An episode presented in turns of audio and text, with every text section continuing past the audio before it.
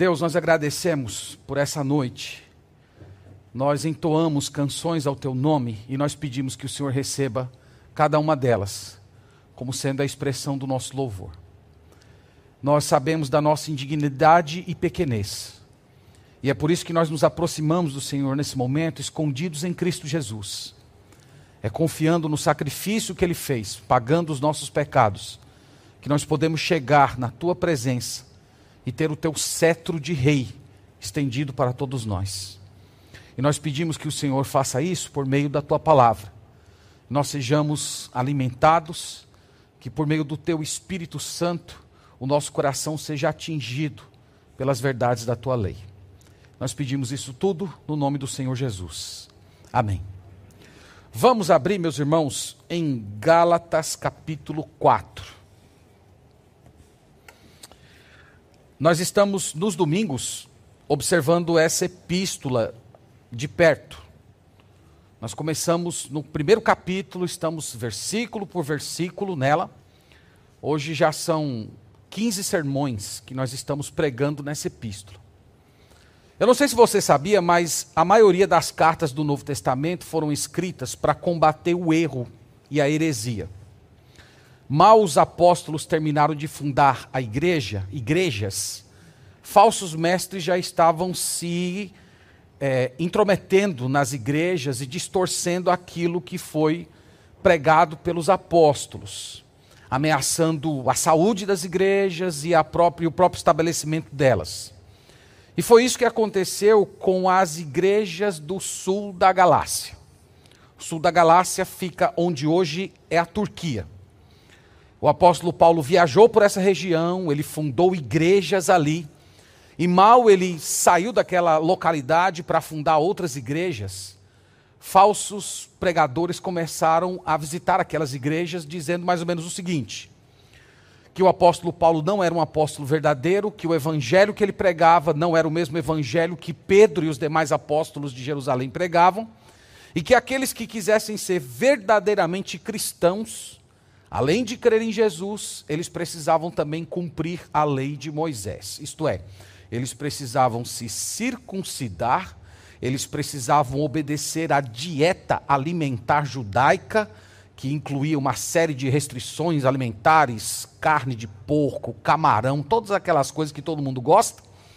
E também deveria guardar o sábado, que era o dia sagrado de todo judeu. Então Paulo tomou conhecimento disso e ele escreveu essa carta.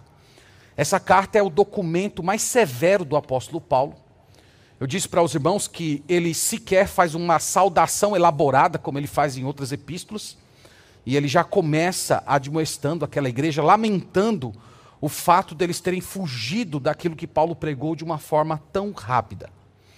E ele vem, irmãos, argumentando de diversas maneiras que esses crentes, esses cristãos do sul da Galácia, eles deveriam expurgar esses homens de uma vez por todas que o evangelho que eles pregavam era um evangelho mentiroso. E hoje nós vamos ver Paulo fazendo isso mais uma vez, só que ele faz de uma forma brilhante, meus irmãos. Vocês vão ver, eu não sei se vocês vão se empolgar do tanto que eu me empolguei essa semana, mas esse, essa porção que nós vamos ler hoje, eu acredito ser uma das, uma, uma das argumentações mais brilhantes do apóstolo Paulo, que mente privilegiada Deus concedeu para esse homem. Então nós vamos ler do verso 21 ao verso 31. Eu quero ler com vocês todo o parágrafo e depois nós vamos voltar passando aí parte por parte. Então, verso 21, Gálatas 4, diz o seguinte: Dizei-me vós, os que quereis estar sob a lei, acaso não ouvis a lei? Pois está escrito que Abraão teve dois filhos, um da mulher escrava e outro da livre. Mas o da escrava nasceu segundo a carne o da livre, mediante a promessa. Essas coisas são alegóricas, porque estas mulheres são duas alianças. Uma, na verdade, se refere ao Monte Sinai, que gera para a escravidão. Esta é Agar. Ora, Agar é o Monte Sinai, na Arábia, e corresponde à Jerusalém atual, que está em escravidão com seus filhos.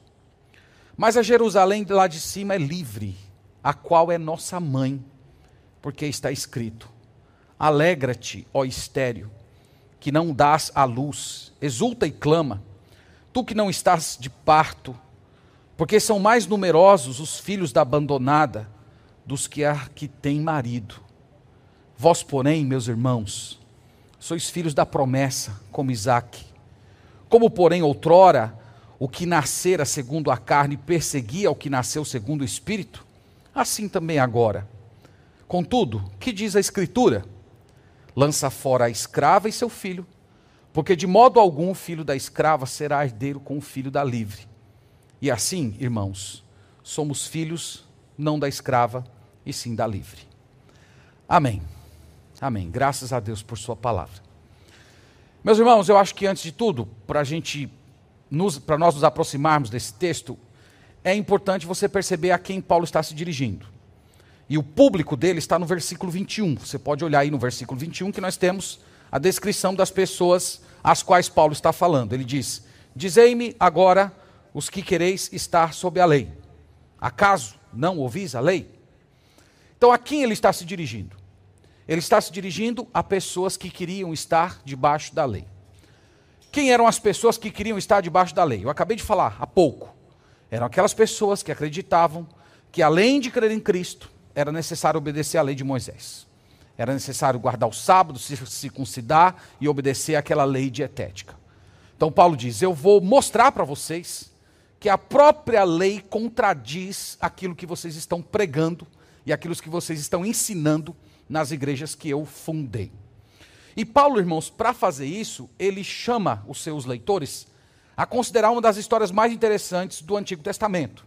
A história de Abraão com as suas duas esposas, Sara e Agar, e os dois filhos que foram gerados desse casamento, Ismael e Isaac. Depois, se você quiser, chegando em casa, leia Gênesis capítulo 16, Gênesis capítulo 21, se você não tem muita intimidade com essa história, e aí vai lançar uma luz bem interessante na sua mente a respeito do que Paulo está falando aqui. Mas se você não conhece essa história, deixe-me apenas situá-lo aqui no que Paulo está contando. Então, lá em Gênesis capítulo 16, ou no livro de Gênesis, a partir do capítulo 12, é contado que Deus apareceu para Abraão. Deus o chamou, fez uma promessa para ele e disse que ele, com sua esposa Sara, iriam gerar um filho. E esse filho seria o herdeiro, o portador da promessa que Deus fez a Abraão. Deus disse a Abraão que através dele todas as famílias da terra seriam abençoadas. E Deus prometeu que ele iria gerar um filho. E esse filho iria carregar essa promessa até a próxima geração. E essa promessa lembra que incluía também a chegada do Messias. No entanto, os anos passaram e nada aconteceu. Sara, então, esposa de Abraão, teve uma ideia brilhante e ela chamou a sua escrava egípcia, uma mulher chamada Agar, e resolveu entregá-la a Abraão. E o filho dessa união entre Abraão e Agar seria contado como filho de Sara. Isso para a gente é uma coisa muito estranha, mas na antiguidade era comum acontecer. Quando as pessoas tinham escravos, e, e, aquele, e aquelas mulheres escravas, quando se deitavam com seus senhores, aqueles filhos se tornavam dos senhores e da senhora da escrava, não filho da, da própria escrava. Então, o, o, o que Sara fez foi uma espécie de um jeitinho. Ela estava meio que tentando remediar essa situação, já que Abraão era um homem idoso e ela era estéril. E de fato, dessa união nasceu um menino chamado Ismael. E, no entanto, Logo depois, Deus apareceu a Abraão e disse que o, o herdeiro, o escolhido, não era Ismael, mas era o filho que de fato seria gerado a partir da união de Abraão e Sara.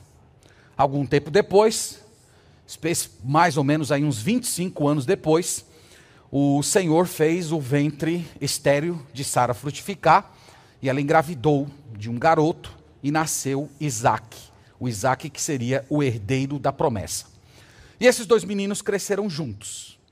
E um dia, Isaac tinha mais ou menos entre dois e três anos de idade, e Sara viu Is, é, Ismael fazendo uma espécie do que nós poderíamos chamar hoje de bullying com seu irmão mais novo.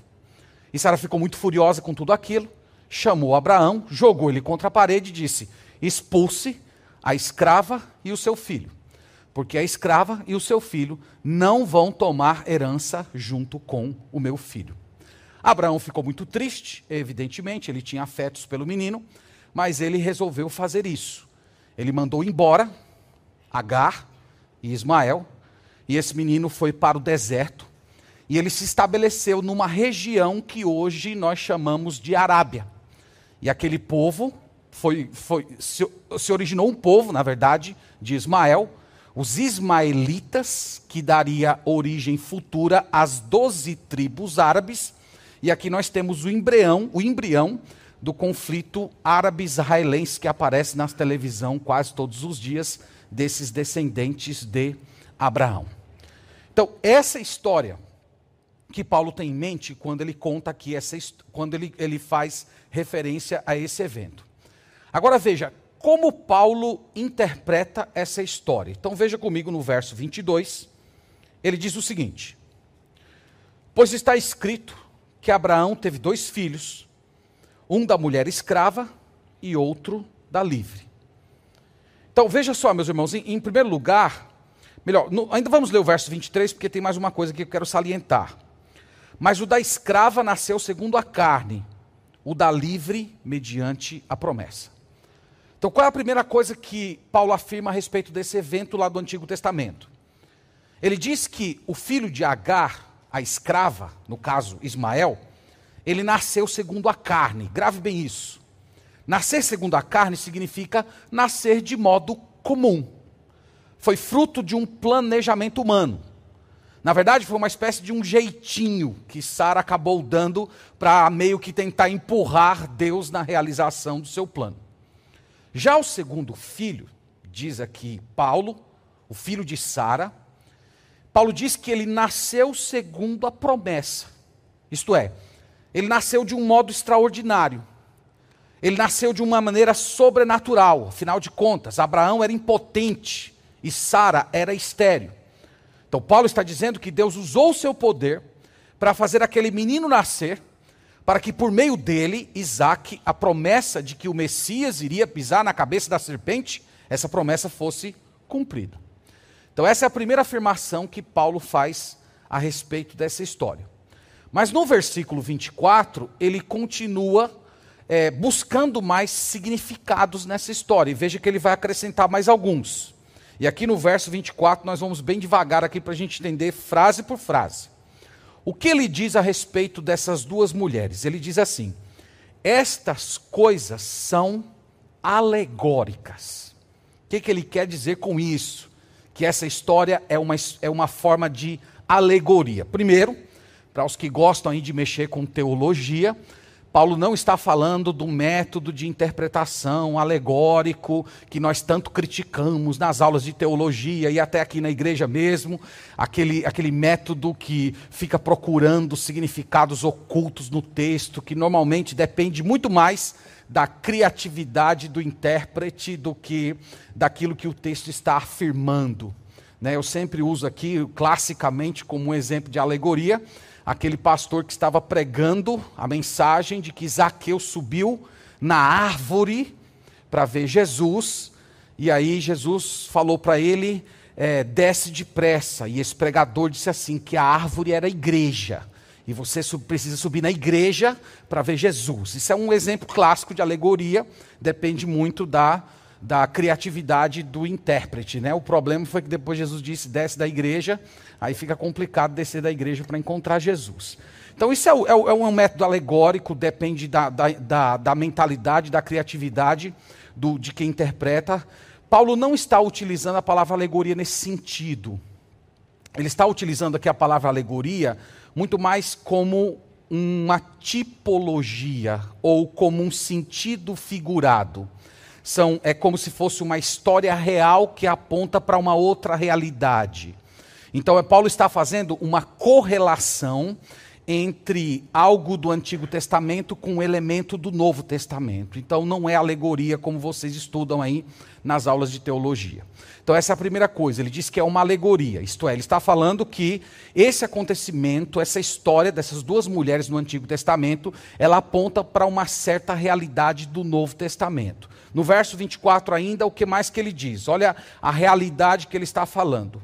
Então essas coisas são alegóricas, próxima frase. Porque estas mulheres são duas alianças. Uma, na verdade, se refere ao Monte Sinai, que gera para a escravidão. Esta é Agar. Então os irmãos lembram que Deus entregou para Moisés a lei no Monte Sinai. E o Monte Sinai fica na Arábia. A Arábia é o local de habitação dos filhos de Ismael. Então o que Paulo está falando aqui é que a escrava que gerou um filho escravo, Paulo está dizendo que corresponde a essa aliança mosaica que foi estabelecida no Sinai. E aqueles que estão ligados a essa aliança, eles são escravos. Isso que Paulo está dizendo é muito duro.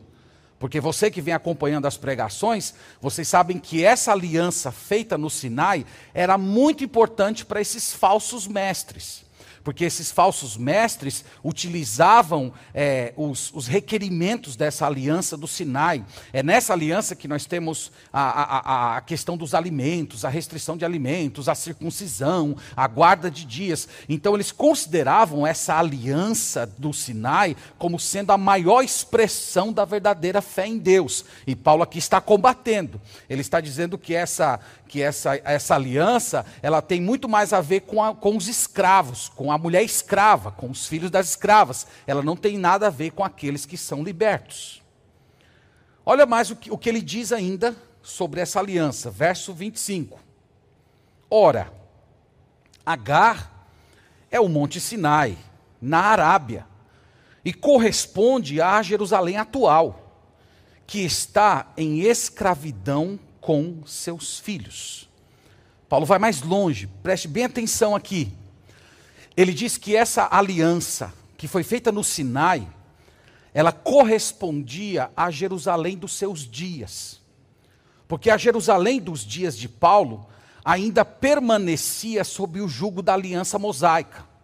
Se você fosse na Jerusalém dia, nos dias de Paulo, o que você encontraria? Você encontraria um monte de judeus que estava tentando servir a Deus nos termos daquela aliança que Deus deu para Moisés. Eles estavam se circuncidando, eles estavam deixando de comer certos tipos de alimento, eles estavam guardando dias sagrados. Então Paulo está dizendo: essa aliança que tem a ver com Agar, que foi entregue no Monte Sinai, ela tem a ver com a Jerusalém com essa Jerusalém terrena. Então, Paulo, irmãos, ele enxergava esse radicalismo dos judeus de Jerusalém em torno de alimentos, em torno de dias sagrados. Paulo via isso como uma expressão da escravidão deles. Eles não fazem isso porque eles são livres, eles não fazem isso porque eles são libertos, eles fazem isso porque eles são escravos. Eles fazem isso não porque são descendentes de Isaac, eles estão muito mais espiritualmente ligados a Ismael, o filho da escrava, do que a Isaac, o filho da promessa. É isso que ele está dizendo. Então, tudo que ele disse até agora tem a ver com Agar, a egípcia, a escrava, que está ligada ao Monte Sinai que estava ligado àquela aliança de, de, de guarda de dias. Agora, olha o que ele fala a respeito de Sara, a esposa legítima de Abraão. Estou lendo agora o, o verso 26. Ele diz assim: Mas a Jerusalém lá de cima. Veja que no versículo anterior ele falou da Jerusalém atual. A Jerusalém atual era a cidade de Jerusalém. Mas ele fala da Jerusalém lá de cima, é livre, a qual é a nossa mãe. Então, enquanto Agar simbolizava a escravidão dos judeus àquelas leis, ele fala de uma outra Jerusalém. Uma outra Jerusalém que está identificada com a mãe, que no caso aqui seria Sara. Então é como se ele estivesse dizendo que Sara, a esposa legítima de Abraão, ela figura a Jerusalém lá de cima que traz liberdade, que gera filhos livres, assim como Sara gerou Isaac, livre, herdeiro da promessa, que não precisou fazer nada para se tomar posse da promessa, ele herdou pelo seu próprio direito de nascimento. Então, é, é, o que Paulo está dizendo mais ou menos o seguinte: que assim como o nascimento de Isaac foi por meio de uma intervenção celestial, aqueles que são de Cristo, aqueles que pertencem ao povo de Deus, eles também entram na família do Senhor por meio de uma intervenção divina. Então, essa é a relação que ele quer construir. Ele está falando que a semelhança de Isaac, que nasceu livre, aqueles que nasceram de novo, aqueles que nasceram da água e do espírito, aqueles que se converteram verdadeiramente a Jesus Cristo, eles também são livres. Eles não são filhos da escrava. Eles, portanto, estão desobrigados da lei de Moisés. Eles não têm nada a ver com Sinai, eles não têm nada a ver com os ismaelitas, eles, eles não têm nada a ver com aquele povo, eles fazem parte da Jerusalém celestial, eles estão ligados a um ser que traz liberdade a eles. E diferente dos judeus do tempo de Paulo, ele diz aqui que esses que estão em Cristo, eles não têm uma cidade sagrada aqui na terra, como os judeus do tempo de Paulo tinham a cidade de Jerusalém. A pátria deles estava no céu. Então veja que Paulo está fazendo vários contrastes, tá? Contraste entre Sara e Agar, o contraste entre a aliança antiga e a aliança nova em Cristo, o contraste entre quem é escravo e o contraste em quem é livre, o contraste entre a, Jerusalém terrena e a Jerusalém celestial, o contraste entre filhos escravos e filhos livres. Ele está delimitando de diversas maneiras, utilizando várias figuras para estabelecer quem é de Deus e quem não é de Deus. Chegamos ao verso 27, vamos lá. No verso 27 ele cita uma profecia que está em Isaías 54, dizendo o seguinte: Portanto está escrito: Alegra-te, ó estéreo, que não dás à luz, exulta e clama, tu que não estás de parto, porque são mais numerosos os filhos da abandonada dos, do, que os da que tem marido. Se você for ler no Antigo Testamento essa promessa, ela está em Isaías capítulo 54, versículo 1. E ela foi dada ao Israel do Antigo Testamento e falava do, da restauração do cativeiro da Babilônia. Então, se você está um pouco, se você conhece um pouco essa história, os judeus eles ficaram 70 anos como sendo servos dos babilônicos, por causa das desobediências deles ao Deus verdadeiro. E aqui o profeta Isaías está dizendo que esses israelitas que estavam na Babilônia, eles eram semelhantes a uma mulher estéril. Eles, eles não tinham condições de frutificar, eles não tinham condições de viver uma vida plena. Lembra que mulher estéril no Antigo Testamento era sinônimo de sofrimento, era sinônimo de abandono, era, era um estigma social, uma mulher que não gerava filhos. Então, o, o, é como se o autor estivesse dizendo que toda essa situação de vergonha que vocês, que vocês estão hoje, ela, ela vai passar. E o fato de vocês saberem que um dia Deus vai intervir e tirar vocês dessa vergonha social, pode levar vocês a exultarem hoje. Então, enquanto vocês estão na Babilônia, podem cantar, podem louvar a Deus, porque em breve essa situação de vergonha, de estigma social de mulher abandonada vai passar e vocês irão frutificar. Então, esse é o sentido que está lá em Isaías. Só que Paulo, ele estende o sentido desse texto para ensinar que os filhos gerados da Nova Jerusalém serão muito maiores do que os filhos da Jerusalém terrena. Ele está dizendo que os filhos da, da, da, Jerusalém celeste, eles estão aqui nesse mundo hoje e eles estão sofrendo, semelhante a uma mulher que não gera filhos. Mas eles podem exultar hoje, eles podem cantar hoje, eles podem louvar hoje porque a libertação deles é certa. Vai chegar um dia em que a família da Jerusalém celeste será muito maior do que a família da, da, da Jerusalém terrena. Então, esse é o sentido que Paulo está atribuindo a esse texto. Se você quiser ver uma prova disso, dos filhos da Jerusalém celeste, depois você olha Apocalipse capítulo 5, Apocalipse capítulo 7. Lá João diz que teve uma visão na qual ele viu pessoas de todas as tribos, povos e línguas, juntas, cantando ao Senhor louvores. E João pergunta: Quem são esses senhores, Senhor? E Jesus responde para ele: Esses são os que lavaram as suas vestes no sangue do Cordeiro. Então, por que eles estão na Jerusalém celeste? Porque eles estão com as suas vestes limpas. Foi porque eles guardaram o sábado, foi porque eles se circuncidaram, foi porque eles cumpriram a lei dietética dos judeus? Não. Porque eles tiveram as suas roupas lavadas do sangue do Cordeiro. Isso significa que todas as suas impurezas foram lançadas sobre Jesus.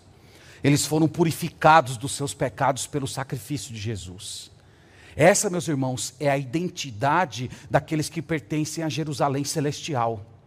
O que Paulo está dizendo aqui é que os que são da Jerusalém terrena, eles estavam tentando obter a sua purificação por meio de práticas religiosas. Eles achavam que se eles deixassem de comer camarão, eles seriam mais santos. Eles achavam que se eles guardassem o sábado, não trabalhassem no dia de sábado, eles seriam santos aos olhos de Deus. E Paulo está dizendo: não é assim que funciona na Jerusalém celestial. Os que estão lá são puros, eles são santos, mas eles foram purificados com o sangue do Cordeiro. Então veja, meus irmãos, o brilhantismo da mente do apóstolo Paulo de sacar essa história tão conhecida do Antigo Testamento, especialmente para os judeus, para mostrar que não tinha nenhum sentido eles ficarem apegados àquelas práticas do Antigo Testamento.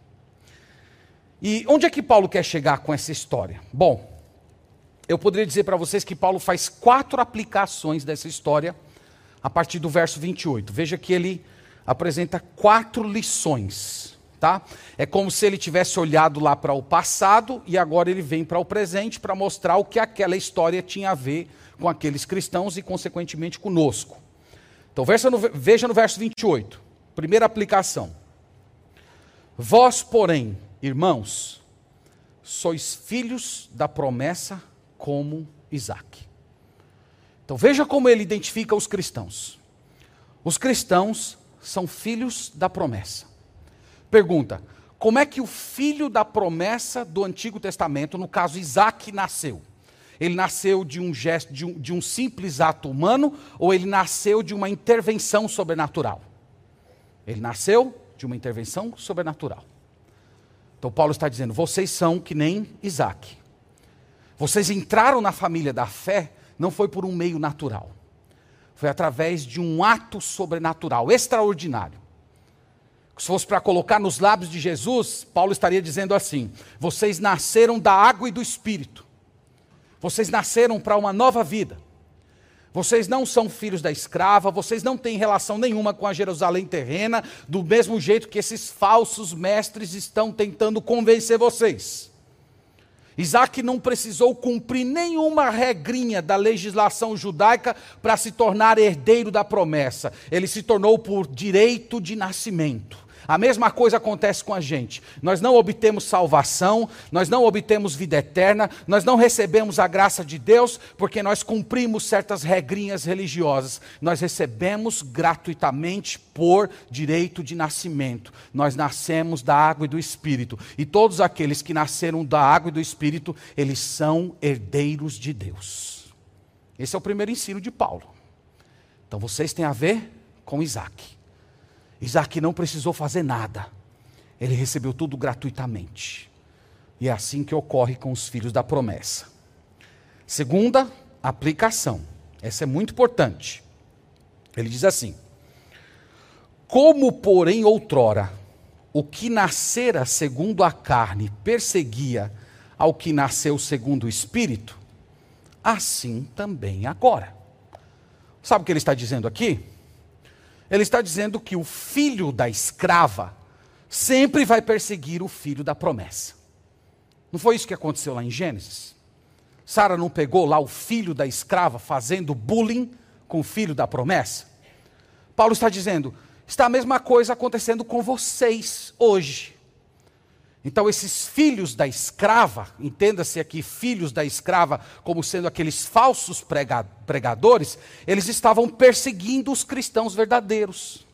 Eles estavam assediando os cristãos verdadeiros.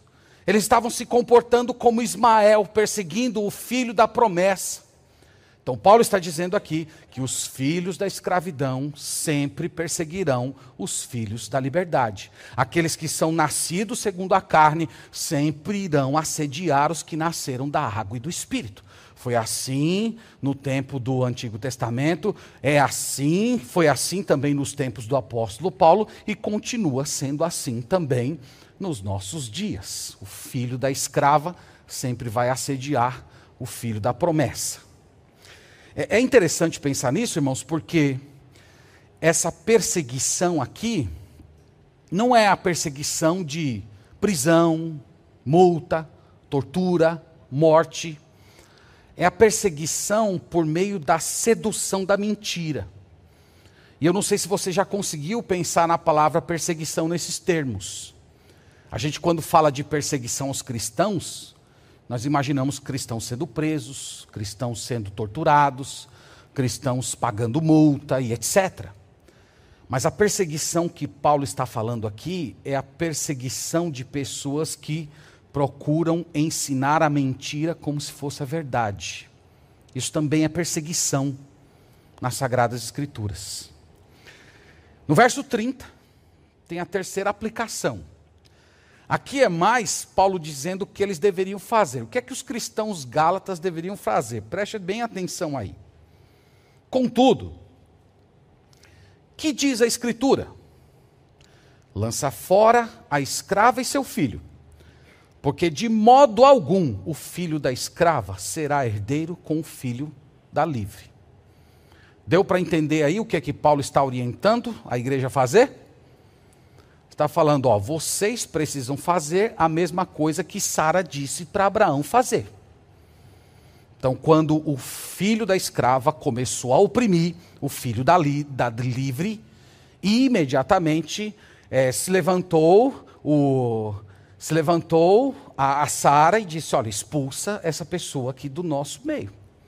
Então, esse foi o desfecho, irmãos, da história de Sara e Agar o, a, a escrava e seu filho foram expulsos. E Paulo está dizendo: vocês têm que fazer a mesma coisa. Você tem que expulsar do meio de vocês os filhos da escrava.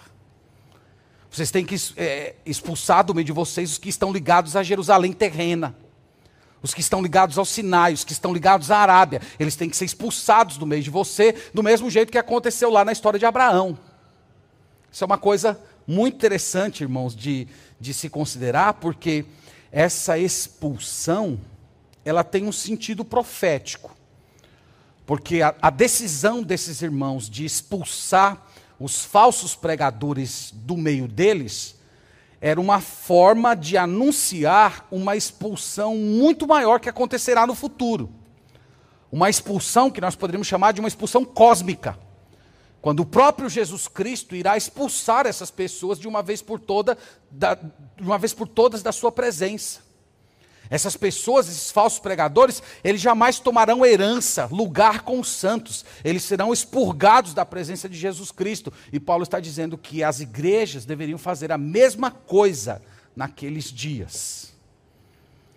No versículo 31, tem a quarta aplicação de Paulo que seria uma espécie de uma síntese de tudo que ele falou, ele fazendo meio que uma amarração para fechar o parágrafo, dizendo assim: E assim, irmãos, somos filhos não da escrava, Agar no caso, e sim da livre. Então aqui é a síntese de tudo que ele falou. Nós não somos filhos da escrava. Nós não somos filhos da religião do Sinai, nós não somos filhos da, da, da cidade de Jerusalém, da, da Jerusalém terrestre. A Jerusalém terrestre é uma religião marcada por regrinhas. Então, se você quiser ser salvo, se circuncide, guarde o sábado, não coma isto, não coma aquilo. Paulo diz: Nós não somos dessa mulher, nós não temos essa mãe. Nós somos filhos da mulher livre. Nós pertencemos a Jerusalém celeste por direito de nascimento. Nós nascemos da água e do Espírito. Nós participamos de uma nova aliança. Portanto, nós estamos completamente livres de todas as exigências da lei de Moisés. Então, eu não sei vocês, mas eu já li esse texto tantas vezes na, na minha vida, e depois de me aproximar dele com um pouco mais de calma, que argumentação brilhante, que mente privilegiada o Senhor concedeu ao apóstolo Paulo. Bom, o que é que essa história ensina para a gente? Eu quero passar aqui para algumas lições, duas ou três lições para a gente meditar e fazer as amarrações de tudo que nós dissemos aqui hoje. Essa história, irmãos, ensina para a gente que a salvação ela ocorre quando o pecador abandona todas as tentativas de prover salvação pelo próprio esforço e passa a confiar nos atos sobrenaturais de Deus na história. Em outras palavras, se você quer ser salvo, você tem que fazer o que Abraão fez. Abraão chegou a uma certa época da sua vida que ele tentou resolver o, o seu problema através de atos naturais. E foi por isso que ele se casou com, com, com, com Agar e gerou um filho nela. Ele estava res, tentando resolver a coisa do seu jeito. Ele estava tentando prover salvação para si mesmo, para sua descendência, através da sua inteligência. Mas ele viu que não deu certo. Na verdade, ele gerou um grande problema. Ele gerou o problema entre árabes e entre palestinos e israelenses que existe até hoje. Chegou uma certa hora que ele teve que mudar o foco. Ele teve de parar de confiar em si mesmo. Ele teve que desistir da sua própria inteligência e confiar no ato salvador de Deus, na obra milagrosa do Senhor e lhe conceder um filho. Então ele abandonou seus esforços, esforços e confiou no ato sobrenatural divino. O que eu estou tentando dizer para você essa noite é que se você deseja ser salvo, você precisa fazer a mesma coisa.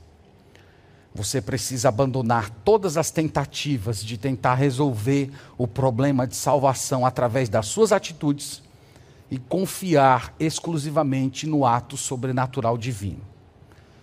Que ato sobrenatural divino seria esse? Nós poderíamos dizer, é o nascimento miraculoso de Jesus Cristo, é a sua morte por nossos pecados, é a sua ressurreição que venceu a morte. Então é através desses atos sobrenaturais que Deus salva as pessoas hoje. A salvação ocorre quando as pessoas se comprometem com Deus, crendo nesses atos sobrenaturais históricos como sendo um pagamento pelos seus pecados. E quando uma pessoa se agarra a isso de todo o coração, ela é salva. É assim que a salvação acontece.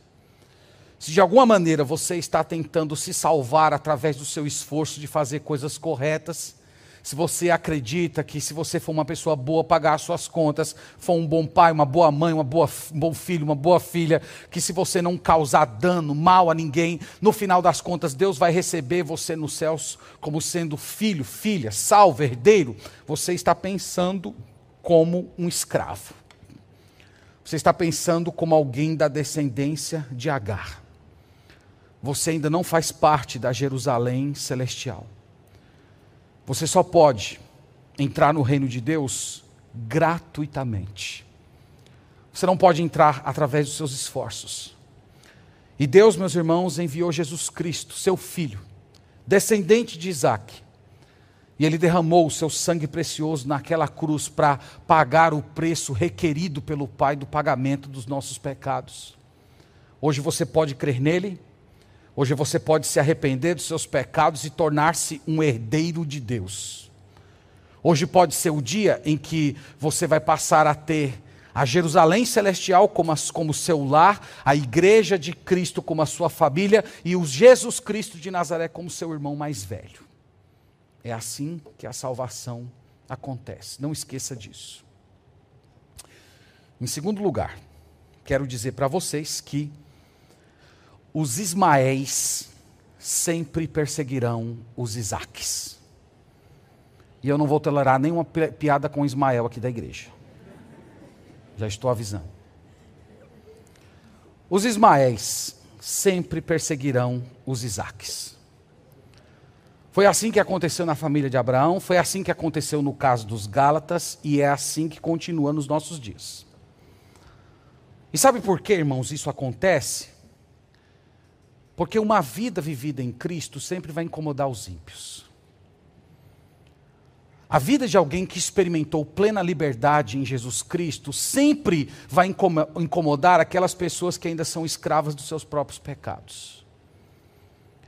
A grande verdade é que aquelas pessoas que são meramente religiosas, mas que ainda não tiveram o um encontro verdadeiro com o Senhor Jesus, elas são extremamente milindrosas e inquietas a respeito da própria condição espiritual.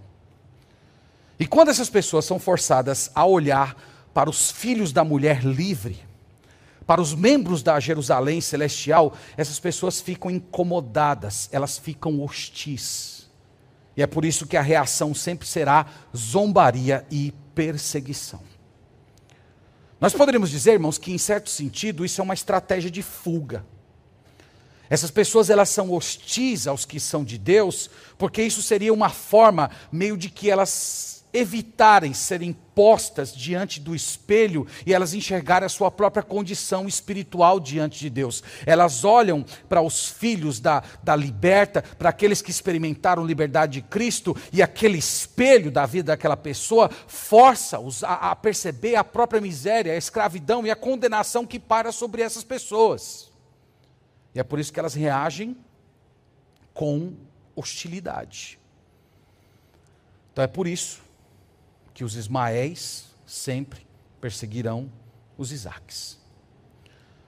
E essas perseguições às vezes acontecem dentro da igreja, elas acontecem por meio dos meios irmãos, dos cristãos nominais, e eles estão ali no meio dos crentes, causando dano, zombando das pessoas que levam a vida cristã a sério, tratando pessoas com arrogância, como se fossem super, superiores.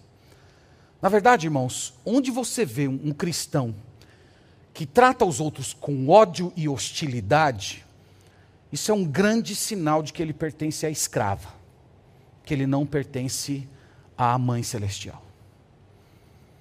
Onde você vê hostilidade, raiva, perseguição, pode desconfiar, ali não tem uma pessoa do Senhor. Ali não tem, ali tem uma, um, um filho da escrava. Porque esse é o comportamento dos Ismaéis. Os Ismaéis são terríveis. Eles são perseguidores, eles são hostis. Eles vivem tentando atrapalhar, zombar e ridicularizar a vida dos outros. E a última lição, irmãos, dessa história é que os filhos da promessa, isto é, os membros da Jerusalém celestial, os que estão em Cristo, são os únicos verdadeiramente livres. Grave isso. Os únicos livres são os filhos da promessa. Mas é importante a gente explicar melhor isso, porque nós vivemos em um tempo de extrema libertinagem. Hoje tem muitos cristãos se levantando, eu sou livre, eu sou livre. Mas eles, quando falam em liberdade, eles não estão falando em nada do que está aqui na Bíblia. Fui, tempo atrás, mediar um conflito em uma certa igreja, e alguém se levantou lá dizendo: Ah, mas eu sou livre aqui, se eu quero vir para frente, levantar, pular, chamar os jovens para dançar comigo na hora do culto e andar pela igreja, correr, sair correndo na rua, na praça. Eu sou livre para fazer isso. Jesus me fez livre. Então as pessoas pensam que liberdade, que liberdade é isso. Tem um, um colega pastor que estava me dizendo, né? Ele, ele fez uma categorização da saia das irmãs. Eu nunca tinha ouvido isso, né? Ele falou que existe a saia, existe a mini saia, existe a micro saia e existe a pra que saia. E ele falou que na igreja dele só tinha mulheres usando pra que saia. E ele foi falar a respeito de decência com essas irmãs, não é? Que o nosso corpo é templo do Espírito Santo. Que essa ideia de você ficar mostrando a intimidade do seu corpo é, é, é sinal de uma sociedade que está envolvida em promiscuidade. E a, a reação foi: Mas, pastor, nós somos livres. Nós cremos em Jesus e nós somos livres. Então, eu, eu queria tentar explicar para vocês o que significa liberdade cristã. E eu quero usar quatro palavras, eu pedi para colocar aqui. para explicar para vocês que a liberdade, de acordo com o Evangelho, envolve quatro palavras: oportunidade, capacidade, desejo felicidade eterna. Eu vou tentar colocar essas quatro palavras dentro de um exemplo, de um certo desejo que eu tenho. Eu, eu guardo no meu coração o desejo de pular paraquedas, pular de paraquedas. Então imagina que chegou esse dia, tão esperado desde a minha infância. Só que no dia que eu estou indo lá para o aeroporto pegar o avião, o carro quebrou e eu perdi o horário. Então eu não fui livre para cumprir o meu desejo por falta de oportunidade.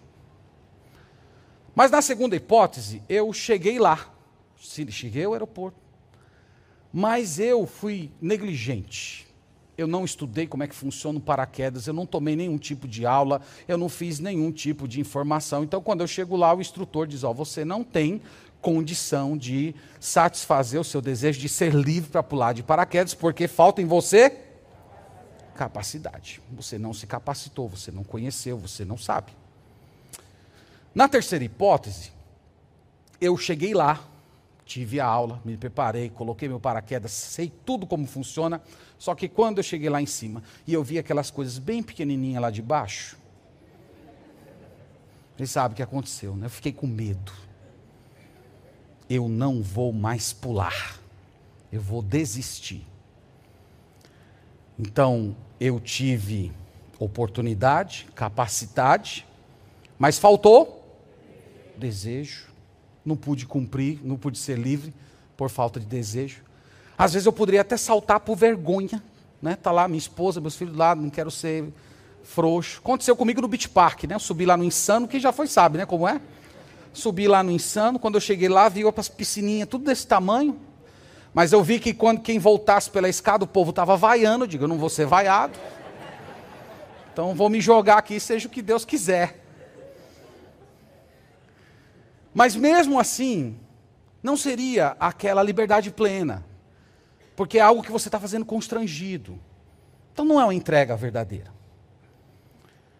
Mas, na quarta hipótese, eu cheguei, eu tive aula, eu pulei, alegre, cheio de adrenalina, felicidade, só que na hora que eu puxei meu paraquedas, ele não funcionou. Então eu fui livre nos três sentidos anteriores, mas eu não serei feliz durante o salto, porque aquilo vai me destruir. Eu vou me espatifar no chão. Então, para você ser uma pessoa completamente livre, não basta você ter oportunidade, capacidade e desejo. Aquele ato tem que gerar felicidade permanente felicidade eterna. Aquele ato tem que te dar vida eterna e não destruição. E é por isso que eu sempre falo aqui para os jovens cristãos da nossa igreja, que eles não precisam ficar invejando os jovens que se lançam do avião da imoralidade para ter um pulo livre nas suas próprias paixões. Eles não precisam invejar esse tipo de coisa, porque eles sabem, de acordo com o testemunho das Escrituras, que por mais que aquelas pessoas tenham ali uns poucos segundos de adrenalina no seu próprio pecado, quando eles puxarem o, o, o seu paraquedas da vida, ele não vai funcionar e aquelas pessoas vão se espatifar no chão do seu próprio pecado. E é por isso que eu estou dizendo, irmãos, que só aqueles que estão em Cristo Jesus, é que são verdadeiramente felizes, porque só eles podem falar em vida eterna, só eles podem fazer escolhas a partir da eternidade. Onde eu vou, com quem eu vou me casar, onde eu vou trabalhar, como é que eu vou viver minha vida, como é que eu vou criar meus filhos. Aqueles que estão em Cristo Jesus, eles tomam essas decisões não apenas na base de oportunidade, capacidade e desejo, como a maioria das pessoas toma. Eles tomam essas decisões pensando na eternidade. Porque eles fazem isso? Porque eles são livres. E você só é verdadeiramente livre quando você tem vida eterna no final de cada uma das suas escolhas. Então, essa noite, você pode olhar para os seus pecados, você pode encarar as suas tentações e olhar para elas e dizer: eu tenho oportunidade, capacidade, eu tenho até vontade de me relacionar com você. Mas eu já aprendi que se eu me lançar contigo, nesse salto de pecado, eu vou ter até um pouquinho de adrenalina. Mas no final eu sei que vai acontecer a morte. Eu já aprendi isso. Meu Deus já me ensinou isso. Eu já sei qual é esse caminho. Eu já fui salvo desse caminho. Então nós, irmãos, podemos experimentar liberdade plena. Porque nós somos livres para considerar todas as coisas a partir do foco da felicidade eterna. É assim que Deus quer que você oriente a sua vida. É assim que Deus quer que você tome as suas decisões. Então, essa noite, porte-se como filho da livre. Haja como filho da promessa. Seja um verdadeiro filho da Jerusalém celestial, que não está preso nessas regrinhas criadas por homens, mas todas as decisões que são tomadas sempre serão à luz da eternidade. Você fazendo isso, você vai ter uma vida de completa liberdade em Deus nesse mundo e a vida eterna no dia de Cristo. Amém. Deus abençoe. Vamos orar ao Senhor e vamos agradecer por esse momento.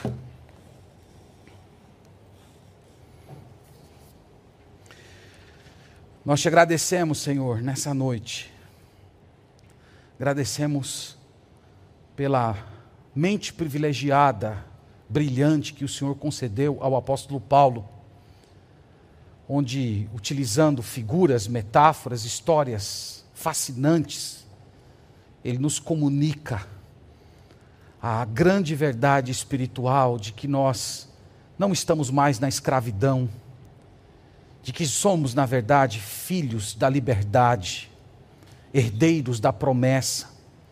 E que, à semelhança de Isaac, nós não fizemos nada por merecer, mas tudo nos chegou por meio da tua graça. Nós nos alegramos, Senhor. Essa noite, eu oro ao Senhor para que tu despertes a mente do teu povo, para que o Senhor oriente a consciência de cada pessoa que chegou aqui que as pessoas que ainda não creram no Senhor, elas sejam capazes de parar de confiar em si mesmas e acreditar exclusivamente nos teus atos salvadores, sobrenaturais realizados na história. Que essas pessoas creiam em Jesus Cristo, no seu nascimento miraculoso, na sua morte como um pagamento pelos pecados, na sua ressurreição como a vitória sobre a nossa morte. Que hoje, Senhor, seja o dia da salvação e nós pedimos ao Senhor a graça de vivermos uma vida verdadeiramente livre. Uma vida na qual as nossas escolhas são orientadas pela eternidade. Para o pensamento de que o desejo do Senhor não é apenas que nós tenhamos uma, uma, uma felicidade temporária, mas que ela seja perpétua, eterna, centrada em Cristo emoldurada na santidade do nosso Salvador. Nós agradecemos por isso, pedimos que o Senhor realize isso em nossa história, no nome de Jesus. Amém.